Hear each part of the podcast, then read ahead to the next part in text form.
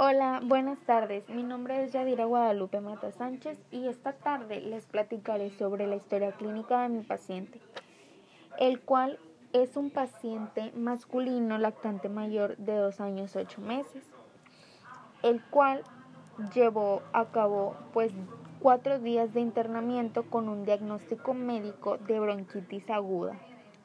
Llega con antecedentes heredofamiliares de diabetes mellitus por parte de su abuelo paterno, el cual lleva un tratamiento actual de metformina y el tiempo de evolución de su enfermedad ha sido de cuatro años.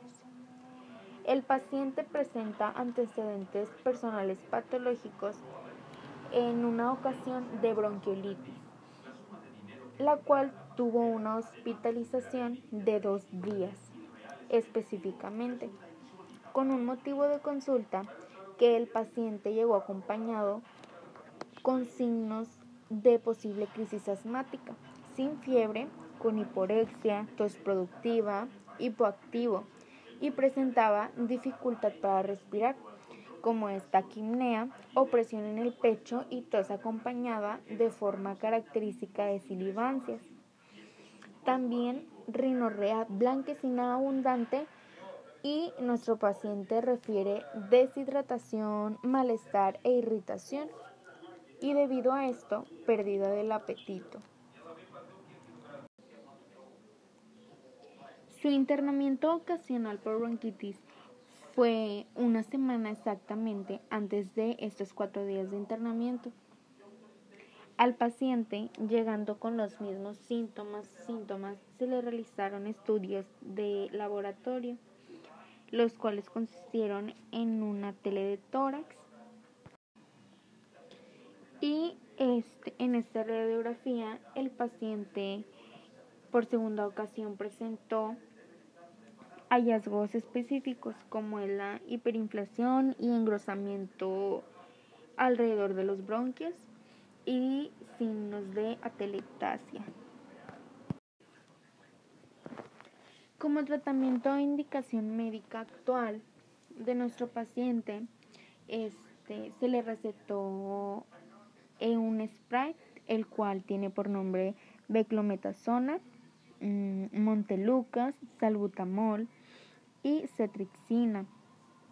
El paciente llevó a cabo todo su tratamiento y por este motivo se le pudo controlar la patología.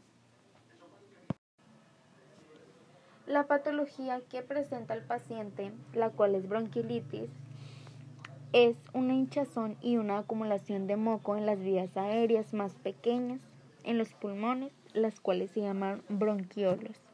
Esta es una infección viral por lo general y se presenta en pacientes comúnmente pediátricos. Como datos generales de nuestro paciente encontramos el patrón de percepción de la salud alterado, ya que por segunda ocasión ha sido internado por esta patología que es bronquitis, con una frecuencia demasiado marcada ya que fue una semana antes de presentarla de nuevo. Cumplió todo el tratamiento y tuvo mejoría, pero volvió a recaer. Como consecuente a su internamiento, tiene el patrón de sueño y descanso alterado ya que ha tenido problemas para dormir por la tos productiva y presente de secreciones mucosas y no lo dejan descansar y el paciente se siente cansado y pues está acostumbrado a dormir acompañado debido a su edad. En nuestro patrón nutricional metabólico nos encontramos con que al paciente le brindan una dieta líquida debido a que presenta signos síntomas de deshidratación leve. Y así concluye mi historia clínica, no sin antes despedirme y gracias por haber escuchado mi podcast.